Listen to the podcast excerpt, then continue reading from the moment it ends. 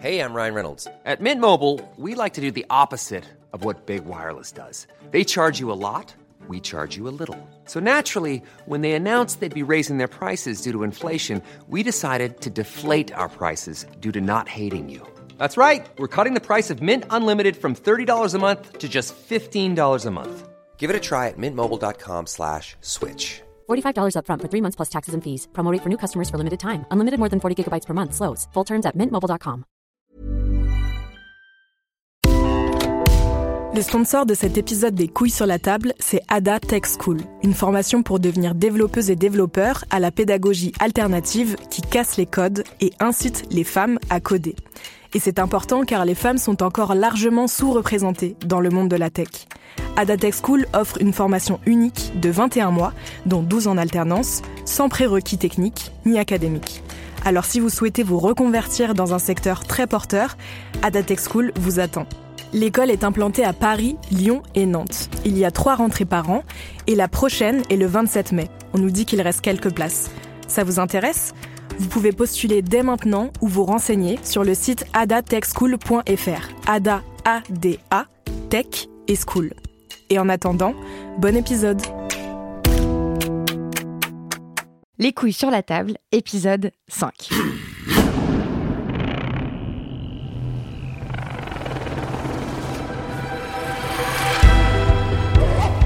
Colline Grandot, bonjour. Bonjour. Vous êtes une jeune réalisatrice française, vous vivez à Bruxelles et vous venez de réaliser un beau documentaire sur la place des hommes, la place des hommes dans une grossesse euh, non prévue. Pendant une heure, on écoute et on regarde cinq hommes nous raconter leur histoire, leur ressenti face caméra. C'est très simple et très puissant à la fois. On espère que le film va vite sortir en France. Pour l'instant, il n'est diffusé euh, qu'en Belgique, euh, mais euh, on va avoir la chance dans ce podcast de pouvoir en écouter plusieurs extraits. Dans ce film, vous vous posez la question de la place de l'homme face à une grossesse non prévue, quelle que soit la manière dont elle se termine, d'ailleurs par une naissance, une fausse couche ou un avortement. Pour situer le problème, déjà, combien d'hommes est-ce que cette situation concerne chaque année? Est-ce qu'on a une idée? Donc en France, il y a 200 000 avortements à peu près. Du coup, on peut supposer que ça concerne 200 000 hommes, enfin voilà, au maximum. Donc vous, c'est votre premier film. Pourquoi est-ce que vous avez voulu donner la parole aux hommes? Parce qu'on n'entend que des hommes, à part euh, vos questions pendant le film. Euh, pourquoi est-ce que vous avez voulu donner la parole aux hommes sur ce sujet? Est-ce que, euh, comme on dit dans les milieux féministes, euh, normalement, c'est pas d'utérus, pas d'opinion, non, sur un sujet pareil? Mais ça s'est fait progressivement. En fait, au début, je me suis intéressée aux femmes. Et puis, un peu par hasard, j'ai rencontré un garçon à qui je parlais voilà, de ce projet de, de film sur l'avortement. Et il m'a dit Ah, c'est chouette, bah, moi, avec ma copine, il s'est passé ça. Et il me raconte son histoire qui n'était pas du tout euh, une histoire euh, traumatisante ou traumatique, qui était euh, plutôt quelque chose qu'il avait vécu, voilà, comme quelque chose qu'il avait fait progresser et, quelque chose qu'ils avaient vraiment vécu à deux. Du coup, du coup, je me suis dit tiens, son point de vue est intéressant. Voilà, ce qu'il me raconte est intéressant. Et en plus, en fait, les hommes, on les questionne jamais sur sur ces choses-là, les grossesses non prévues, alors que potentiellement, ça veut dire qu'ils vont devenir papa, donc qui ont un rôle à jouer là-dedans. Donc voilà, tout ça me questionnait. Du coup, j'ai interrogé des hommes et les femmes en parallèle pour finalement me concentrer que sur les hommes. Parce que euh, moi, je l'ai pas vécu, moi. J'ai pas vécu d'avortement moi-même. Et, euh, et, je pense que euh, j'avais bah, finalement peu de choses à apporter, moi, sur la problématique du point, par rapport aux femmes. Alors que bah, voilà, les relations hommes-femmes, c'est quelque chose qui me qui me questionne personnellement, dans mon travail. Euh, et, je trouvais que c'était. Enfin, c'est un moment qui cristallise plein de choses, en fait, dans ces relations-là. Et donc, je trouvais ça intéressant d'explorer ça. Déjà, je pense que c'est, enfin, c'était très important pour moi et c'était un des gros enjeux du film, justement, de parler d'expérience et de ressenti et pas d'opinion sur l'avortement parce que c'est pas n'importe quels hommes, voilà, c'est des hommes qui l'ont vécu et, et euh, voilà, et tout le travail de montage a été aussi euh, de, justement d'extraire et de garder uniquement euh, ce ressenti. Je propose qu'on écoute le premier extrait, qu'on en parle après. C'est un peu comme si tu es en état de choc, surtout à cet âge-là, quand tu l'as jamais envisagé. Quoi. C'est, t'apprends, t'apprends un truc auquel tu, oui, on, t'en a parlé en théorie, oui, c'est possible, tu vois. Mais en pratique, c'était, c'était inenvisageable complètement que ça arrive un jour. Et donc j'étais hyper heureux et en même temps, je savais pas du tout, euh, je savais pas du tout euh, comment gérer la chose. Quoi. T'étais hyper heureux? Bah, il y a, y a, y a quelque chose de. de, de t'aimes quelqu'un et, et ça. Et, euh. Enfin. Et t'as plein de moments intimes avec, et en fait, ça finit par créer quelque chose, tu vois. Ça finit par créer la vie. Bon, tu la constates pas sur le moment, mais tu te dis. euh, je sais pas, il y a quelque chose d'assez magique là-dedans, quoi. Ce premier extrait, en fait, moi, c'est. Je crois que c'est un des premiers constats que j'ai fait en commençant à interroger des hommes sur la problématique et euh, qui m'a complètement sidérée. C'est que, euh, donc, là, Benjamin nous dit qu'il qui ne. Voilà, il dit à cet âge-là, quand on l'a jamais envisagé. Voilà, et ça, pour moi, c'est très, très frappant parce que, euh, qu'à une vingtaine d'années, alors qu'il a des relations sexuelles depuis euh, déjà plusieurs années, 4, 5, 6, euh, il, il ne l'est jamais envisagé. Enfin, j'ai l'impression que là, il y a une grosse différence entre euh, les filles et les garçons dans la manière dont on nous présente les choses et dont on nous parle de ça. Parce que moi, j'ai l'impression que depuis l'âge de 12 ans, on me prépare à cette éventualité-là, alors que eux, euh, quand ça leur arrive, ça leur enfin, tombe, enfin, ils tombent des nues, littéralement. Et en même temps, euh, il dit ce- cette phrase un peu touchante là de c'est un peu magique. euh. Euh, ça, c'est quelque chose que vous avez retrouvé dans les conversations que vous avez eues avec euh, les hommes? Oui, il y a toujours ce. Donc, il y a cette petite claque. On s'y attend pas. voilà. Et il y a ce, ce petit moment de. mais en fait, voilà, je, je suis amoureux.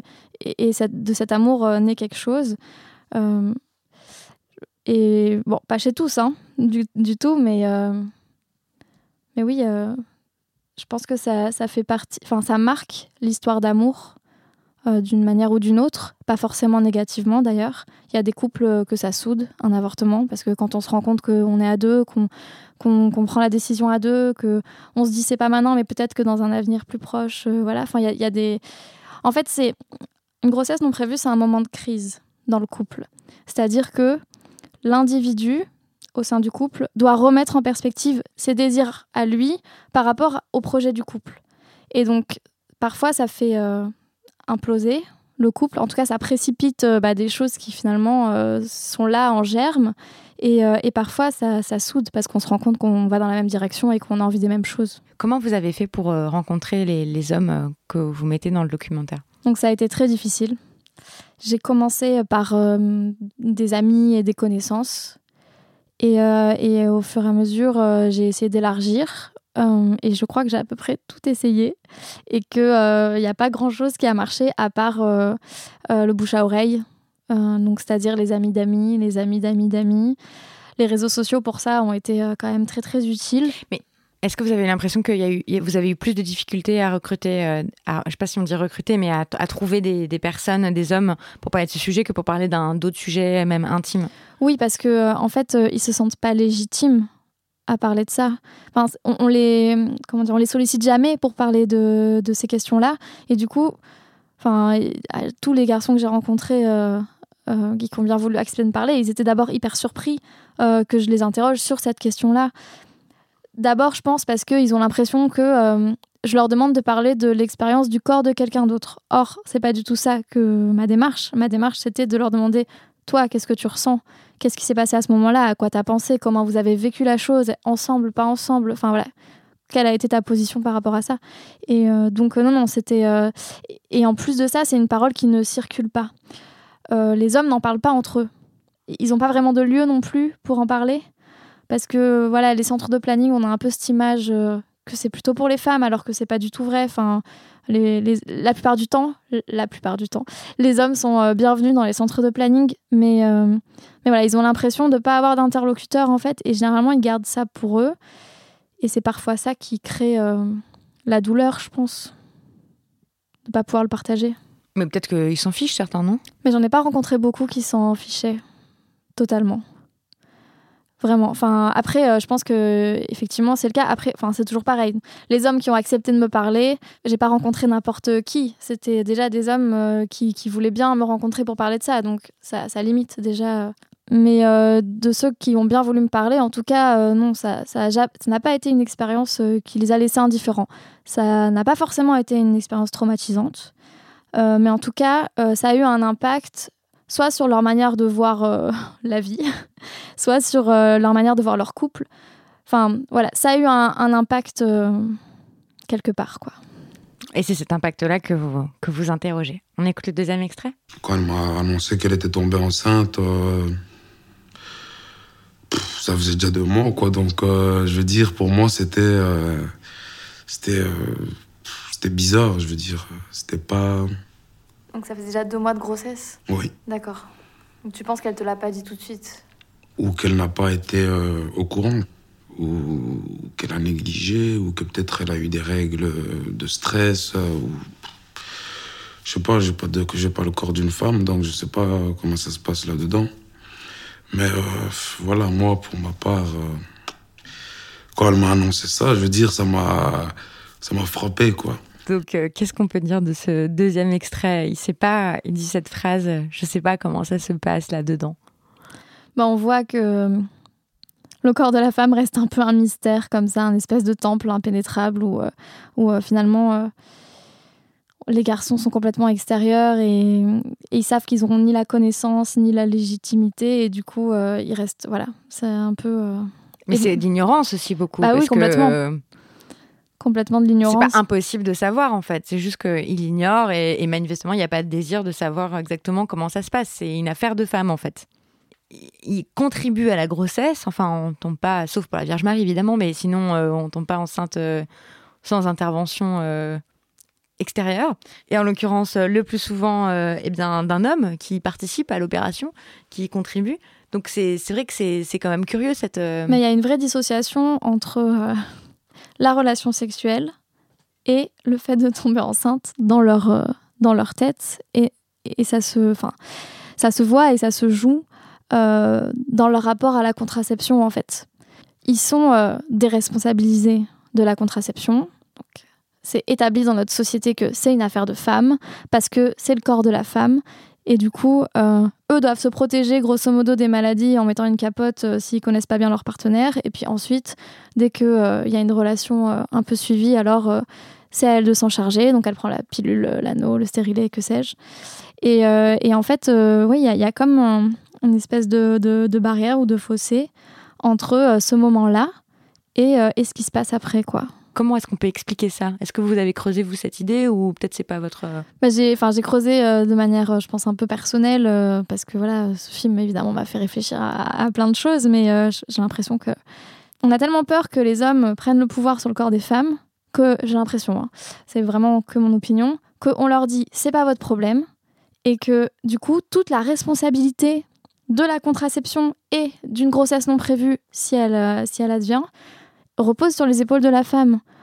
Voilà et Et alors qu'en fait, la responsabilité devrait être euh, partagée, Bah, au minimum. En Enfin- tout cas, euh, je pense qu'on est un certain nombre de femmes à, à se dire que ça serait, euh, oui, plus, euh, plus agréable euh, que ça soit partagé, parce que, parce que aussi, bon, bien sûr euh, que décider d'avoir un enfant ou pas, euh, c'est un, un pouvoir, mais c'est aussi une grande responsabilité, et je pense que de la partager à deux, il y a plein de couples euh, qui, qui aimeraient l'envisager. On écoute le troisième. Donc là, on va parler de la responsabilité. Pour une fois, il y avait, quelque chose en face de moi qui était OK. J'ai euh, une décision à prendre, je l'ai pris. J'ai pris cette décision. Mais cette décision, elle implique quelqu'un. En fait, elle implique au moins deux personnes, une troisième certainement. Mais là, tout de suite, cette décision implique deux personnes. Et c'est la première fois que c'est une décision qui engage à vie. Et cette décision que moi j'ai prise, la seule personne avec qui j'ai à dealer avec ça, elle, n'est pas de mon avis. Et puis, elle est même contre mon avis.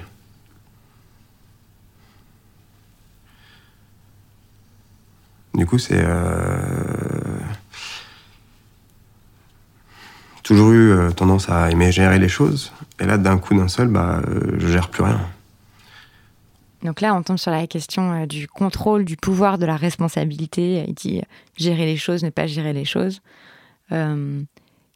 Qu'est- Qu'est-ce qu'on peut dire de, cette, de ce problème-là qui soulève? C'est-à-dire que l'homme est à la fois, il a contribué à la situation Et en même temps, in fine, évidemment, c'est pas lui qui a le dernier mot. Donc, euh, Et c'est bien normal qu'il ne l'ait pas, parce que euh, la grossesse se passe dans le corps de la femme et que, euh, que voilà, enfin, loi ou pas loi, c'est elle qui décide. Que, si quelqu'un d'autre décide pour mon corps, alors ça veut dire que je suis une enfant, en fait, que je ne je suis pas une adulte à part entière qui prend les décisions pour moi. Donc, je pense que ça, c'est quelque chose que, enfin, voilà, dans lequel je suis convaincue et, euh, et, euh, et que, le, enfin, que le film défend. Mais à côté de ça, je pense que oui, c'est très très violent euh, pour un homme de devenir père alors qu'il l'a pas décidé. Mais alors que faire? Et ben, je pense que le, Ready to pop the question? The jewelers at BlueNile.com have got sparkle down to a science with beautiful lab grown diamonds worthy of your most brilliant moments. Their lab grown diamonds are independently graded and guaranteed identical to natural diamonds, and they're ready to ship to your door. Go to BlueNile.com and use promo code LISTEN to get $50 off your purchase of $500 or more. That's code LISTEN at BlueNile.com for $50 off. BlueNile.com code LISTEN. Hiring for your small business? If you're not looking for professionals on LinkedIn, you're looking in the wrong place. That's like looking for your car keys in a fish tank. LinkedIn helps you hire professionals you can't find anywhere else, even those who aren't actively searching for a new job but might be open to the perfect role. In a given month, over 70% of LinkedIn users don't even visit other leading job sites. So start looking in the right place. With LinkedIn, you can hire professionals like a professional. Post your free job on linkedin.com/people slash people today. pas la solution, mais en tout cas, euh, la chose euh, dont peut-être les hommes devraient vraiment prendre conscience, c'est que le vrai moment de choix qu'ils ont, c'est au moment du rapport sexuel, en fait. C'est le seul. Parce qu'après, ils n'auront plus le choix, ça appartient au corps de la femme. Et donc, il faut euh, bien se rendre compte que quand on fait l'amour à quelqu'un, sans qu'il y ait de protection, ou sans s'être préoccupé. Ou de- sans s'être préoccupé de la de savoir- contraception, et etc. eh bien, on donne quelque chose, on donne son sperme, et que à partir du moment où c'est dans le corps de la femme, euh, donner, c'est donner, et reprendre, c'est voler.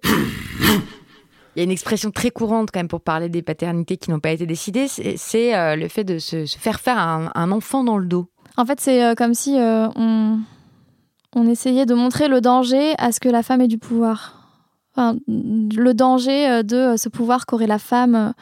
Et en fait, c'est, je, pense, effectivement, oublier que quand, on, quand on fait un enfant, on est deux. Et que pour moi, tout le travail de, de ce film, c'est de se rendre compte, de, reconnecter les choses, en fait, entre l'acte et, et la grossesse pour les hommes. C'est un sujet qui est tellement difficile encore aujourd'hui. L'avortement, c'est quand même un droit euh, qui est remis en question, euh, qui est fragile, etc. Donc, est-ce que euh, que c'est rendre un bon service quand on est féministe que de laisser des hommes s'exprimer sur le, sujet? Bah, c'était une vraie question pour moi tout au long de, ce travail parce que effectivement, moi j'ai commencé à travailler sur ce film. Il y avait les événements, en, les événements en Espagne. Et puis ensuite, il y a eu la Pologne. Et puis voilà. Et puis un peu partout en Europe, tout d'un coup, il y avait une remise en cause de ce droit. Et euh, à plusieurs moments, je me suis demandé, mais est-ce que t'es pas en train euh, euh, de d'encourager quelque chose que tu défends pas? Et, et en fait, je pense que non. Enfin, je pense que je pense que c'est important de parler de la place des hommes. Enfin, on pourra rien changer tant que on a quelque part on, ne questionnera pas cette place-là aussi parce que c'est interdépendant nos deux places. Euh, on, aura beau changer la place des femmes si euh, les hommes bougent pas. euh, et c'est vraiment, enfin voilà, moi c'est ça que je défends en leur donnant la parole. Sachant encore une fois que je ne leur donne pas la parole pour qu'ils disent une opinion ou pour qu'ils aient un contrôle sur l'événement, mais pour qu'ils puissent exprimer un ressenti et justement de quelle est leur place pour eux, comment ils se sentent eux et, qu'est-ce que nous, les femmes, on attend d'eux. Et donc c'est c'est tout ça que je questionne et, et j'ai l'impression aussi que c'est important pour moi euh, que le discours féministe, ou en tout cas les positions féministes, soient aussi audibles par les hommes et que on ne reste pas dans euh, ça ne regarde que les femmes et on reste entre femmes. Enfin, parce que moi personnellement, euh, j'aurais, je préférerais ne pas supporter la contraception toute seule, par exemple, Euh, ou euh, j'envisage euh, que d'avoir un enfant, c'est un, projet que j'ai envie de faire à deux. C'est pas forcément le cas de toutes les femmes. Et, là encore, enfin, on n'est pas les femmes, enfin, individuellement, on n'est pas obligé de donner une place à l'homme. Mais, je trouve ça important que, eux puissent la prendre et, et de pas être juste passif devant cet événement-là. Oui, comme si comme si c'était pas leur problème, comme s'ils y étaient pour rien, euh, comme si euh, comme s'ils sortaient avec la Vierge Marie quoi. On écoute le quatrième, qui est un peu plus âgé que les autres. En fait, c'est le seul personnage euh, qui va être père à la fin. C'est ça? Qui est père. Qui est père. J'ai, je crois que j'ai vraiment, j'ai un peu honte de dire ça, mais envisagé toutes les solutions, y compris celle de fuir, je veux dire, qui est la solution qui s'est qui a été l'usage masculin pendant des siècles. Hein. Nous, avions ce, grand privilège autrefois, Jean-Jacques Rousseau, euh, enfin, des grands noms, de tourner les talons et d'abandonner euh, les enfants. Euh, c'est peut-être. voilà. Aujourd'hui, non. ou alors, quand même assez difficilement. Enfin. Mais j'ai même pensé à ça, oui. Et. Et comme c'était pas du tout envisageable, oui, euh, je lui ai dit que euh, oui, j'arrivais, que je voulais euh, participer à l'échographie. Donc j'ai participé à l'échographie. Et pendant toute une période, ça a été une relation assez froide entre nous. Ça a été dur. J'avais une très grosse mauvaise conscience. Et les premiers temps de les premiers temps de à s'organiser autour de cet enfant était assez compliqué. Et puis voilà. On, a pensé que c'était bien de mettre cet extrait-là parce qu'il le replace dans une perspective historique, ce que les autres font, font pas du tout. Pourquoi vous aimez vous cet, extrait?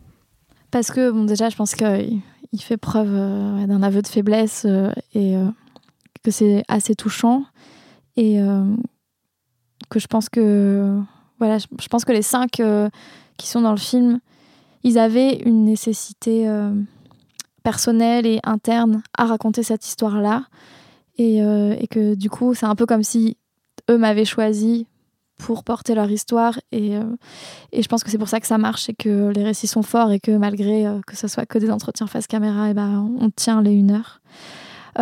Et par rapport à, à la position oui, de l'homme dans notre société qui est quand même en train d'évoluer, et je pense que c'est plutôt chouette comme constat. Mais déjà, alors je sais plus, je sais pas depuis quand exactement, mais ce qui se passe par rapport à la loi, c'est que une femme qui tombe enceinte peut exiger un test de paternité d'un homme, donc exiger, donc il peut pas s'y soustraire. Et s'il est, est reconnu comme père, elle peut lui demander une pension alimentaire jusqu'au 18 euh, ans de l'enfant. Bon, il y a peu d'hommes qui le savent, il y a peu de femmes aussi. Donc, euh, mais voilà, il y a cette injonction de la loi qui maintenant euh, dit au géniteur, tu dois assumer. Et je pense que que c'est comment dire légitime dans le sens où le public ou la population le plus précaire dans nos sociétés, c'est des femmes qui élèvent seules leurs enfants et que euh, remettre en cause euh, cette implication du père, donc lui donner la possibilité euh, de se barrer et de plus jamais revenir, la conséquence c'est que ça peut jouer sur la décision ou pas de d'interrompre une grossesse. Voilà, et donc je pense que c'est enfin ça, ça protège un public très précaire. Dernier extrait, là, c'est le cinquième personnage qui raconte euh, eh ben, comment ça s'est passé quand il est allé au planning, euh, ce qu'il voit. Il dit que c'est un bâtiment assez moche, euh, voilà, il, il aime pas, il se sent pas à l'aise, il se sent pas bien. Et puis il dit ça. Personne ne m'a demandé à moi, tu vois. Est-ce que cette nana, elle est pas en train de te forcer à perdre ton gosse? Non. Personne ne m'a demandé. Tu te rends compte comme c'est absurde? Je sais pas si. Bah, étant donné que c'est le droit de la femme de disposer de son corps, ça me paraît légitime qu'elle t'ait pas posé la question. Ok. Voilà, lui, il se plaint qu'on lui ait pas demandé euh, si ça allait, euh, qu'on lui, il qu'il n'ait pas trouvé la, sa bonne place euh, au planning et qu'on n'ait pas fait attention à lui. Et c'est vrai qu'il y avait un écueil possible, c'était de tomber dans une victimisation des hommes, de dire ah bah les pauvres. voilà, mais c'est pas du tout ce que vous faites dans votre film. Vous, c'était un écueil que vous aviez en, tête? Oui, bien sûr. C'est vraiment une place ambiguë, la place de l'homme. Et je pense que c'est pour ça que c'était intéressant de soulever la question, même si, euh, même si c'est pas facile, parce que euh, il faut, il faut pas remettre en cause le droit de la femme à disposer de son corps. Euh, mais pour autant, il y a l'autre qui est là à côté. Et par exemple, pour les centres de planning, c'est une position très compliquée pour eux. Comment est-ce qu'on reçoit l'homme? C'est la femme la patiente. Il y a un truc de l'ordre du médical où on se dit c'est dans le corps de la femme. Et alors, c'est elle que ça concerne, point barre. Et pourtant, euh, c'est aussi un événement qui concerne euh, le couple, quand il y a couple, ce qui n'est pas forcément le cas, bien sûr. Mais... Et alors, qu'est-ce qu'on fait euh, de celui qui est là, qui, qui, va attendre dans la salle d'attente, qui va être concerné Voilà, pendant un entretien avant un, avortement, on parle de l'accident, qu'est-ce qui s'est passé dans la contraception? On parle de, de la contraception à venir pour éviter que l'accident se reproduise. Euh, et, et, moi, j'ai l'impression que l'homme a quelque chose, euh, enfin, a comme on disait, une part de responsabilité là-dedans. Donc, euh, pour les centres de planning, c'est très compliqué de se dire est-ce qu'on amène l'homme dans l'entretien parce que effectivement, pour cette partie-là, il est concerné et il doit aussi se sentir concerné. Et en même temps, il y a toujours cette peur de l'homme qui est voilà, qui est l'oppresseur, qui, qui est qui est qui est celui qui essaye d'imposer une influence sur le choix de la femme. Et voilà, et je pense que les centres de planning euh, font euh, ce qu'ils peuvent. Euh, voilà, donc certains centres ont tranché la question et disent voilà, pas d'hommes, et d'autres essayent de, l'inclure au processus. Et voilà, et d'autres, c'est vraiment une réflexion d'équipe de se dire voilà comment on accueille un couple qui vient, et sachant que ça a d'office des répercussions voilà sur sur la patiente aussi. Et donc finalement, quelle est la place de l'homme? Pour moi, elle est dans la parole en fait. Et elle ne peut être que dans la parole. Parce que euh, elle ne peut pas avoir de pouvoir de décision. Et je pense que par contre, euh, dans les discussions et, euh, et dans l'expression d'un ressenti, eh ben, ça, déjà, ça peut aider voilà, une femme à, à pas ressentir toute la culpabilité de cette euh, décision qui n'est pas forcément facile à prendre, qui on est encore dans une société où euh, avorter euh, c'est encore une honte. Enfin chez les hommes comme chez les femmes, on n'en parle pas. Ça concerne une femme sur trois en France.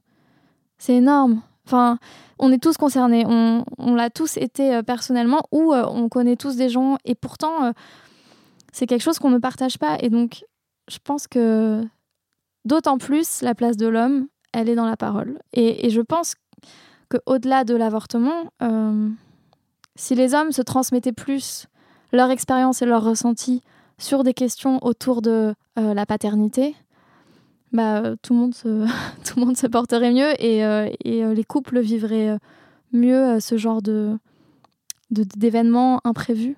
Quelle place il devrait avoir selon vous? Mais Moi, je pense qu'il n'y a pas une place en général à avoir. C'est chaque individu par rapport à son histoire, par rapport euh, à son histoire d'amour ou à son histoire euh, de sexe, euh, doit se positionner et réfléchir. Mais, mais je pense que ce qui est important, c'est qu'il y ait une, une, réflexion et une pensée autour de ça pour que ça se passe au mieux, en fait. Qu'est-ce que vous, ça vous a appris personnellement de, de faire ce film? Est-ce que ça a changé la manière dont vous voyez les hommes? Je ne sais pas si ça a vraiment changé. Mais moi, ça m'a fait du bien d'entendre des hommes me parler de sentiments et d'émotions et de ressentis. En fait, je crois que un des désirs euh, de faire ce film, c'était euh, beaucoup de, questionner euh, les hommes par rapport à, justement à, un désir ou un non-désir de paternité. Je pense que ça, c'est quelque chose qui me manquait. J'entendais trop peu d'hommes me parler de ça. Et moi, en tant que femme, j'avais envie de l'entendre. J'avais envie de savoir qu'est-ce qui se passe à ce moment-là pour eux. Euh, et, est-ce que c'est une peur? Est-ce que c'est une envie? Est-ce que, enfin, et, quand il y a refus, pourquoi? Voilà, tout ça, euh, c'est des questions, je pense que qui m'animaient personnellement et dont j'avais envie de, voilà, que j'avais envie d'entendre. Pour terminer, euh, Colline Grando, est-ce que vous avez une œuvre à nous recommander? Bah, moi, le film qui m'a vraiment marqué ces deux dernières années et qui m'a fait réfléchir, pas spécifiquement sur la place des hommes, mais qui me semble assez euh, important de voir aujourd'hui, c'est euh, Ouvrir la voie de Amandine Gay. Voilà, moi, ça m'a vraiment appris euh, des choses sur moi et sur mes représentations et sur les clichés qu'on véhicule et qu'on continue de transmettre alors que alors que pourtant on, a une conscience féministe ou quoi que ce soit. Enfin voilà, donc je trouve que c'est vraiment un super beau film de, d'entretien face caméra de femmes noires qui racontent qu'est-ce que c'est d'être une femme noire. c'est un très très beau film. Il n'est pas beaucoup distribué malheureusement, mais euh, c'est vrai que ça vaut vraiment la peine de le voir. Euh, moi aussi, j'ai, beaucoup aimé. Euh, on entend des choses qu'on n'a jamais entendues en fait dans ce film-là. Merci beaucoup, Colline Grando. Merci à vous. Eh bien, c'était euh, le cinquième épisode des couilles sur la table avec euh, la réalisatrice Colline Grando. Vous retrouvez toutes les références euh, des œuvres, des dates, etc. sur le site de Binge Audio, donc sur binge.audio. si vous avez aimé ce podcast, cet épisode, que ça vous a intéressé, n'hésitez pas à en parler autour de vous. Et aussi, n'hésitez pas à m'écrire. Je lis tout ce qu'on m'écrit et je tente de répondre. Si vous avez des questions et des thèmes qui vous intéressent, n'hésitez pas aussi à m'en faire part. Voilà, et eh bien, bisous et à bientôt. Binge.